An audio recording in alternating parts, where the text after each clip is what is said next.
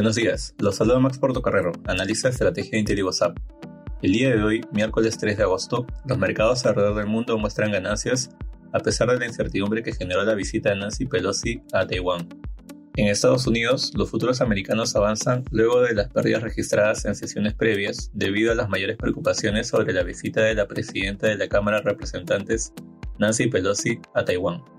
Pelosi se reunió con la presidenta de Taiwán, Tsai Ing-wen, mientras que China aumentó los ejercicios militares en el estrecho de Taiwán en medio de la visita.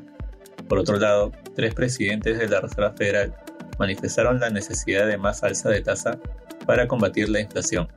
En el terreno de resultados, acciones de AMD retrocedieron antes de la apertura del mercado luego de que se anunciara menores ingresos para el próximo periodo. Por otra parte, Moderna reportó ganancias e ingresos que superaron las expectativas y anunció una recompra de acciones por 3 mil millones de dólares. En la eurozona, las bolsas europeas muestran rendimientos positivos, recuperándose de la jornada previa ante los temores de mayores tensiones entre Estados Unidos y China.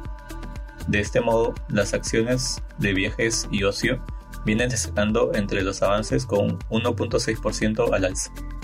En el plano corporativo, las acciones de BMW cayeron 5% luego de reportarse ganancias que no superaron las expectativas del mercado, en cuanto a datos económicos, las ventas minoristas de la zona euro cayeron menos 3.7% en junio, una mayor caída de la esperada por el mercado. Por otro lado, las exportaciones e importaciones de Alemania crecieron 4.5 y 0.2% en junio, respectivamente, en términos mensuales. En Asia, las acciones mostraron rendimientos mixtos, mientras los inversionistas evalúan el impacto de la visita de Pelosi a Taiwán, el Nikkei avanzó 0.53%, mientras que el índice chino de Shanghai rindió menos 0.71%. Los mercados intentaron sopesar la visita de Nancy Pelosi, ante lo cual analistas de la región esperan que las fricciones entre Estados Unidos y China continúen en el largo plazo.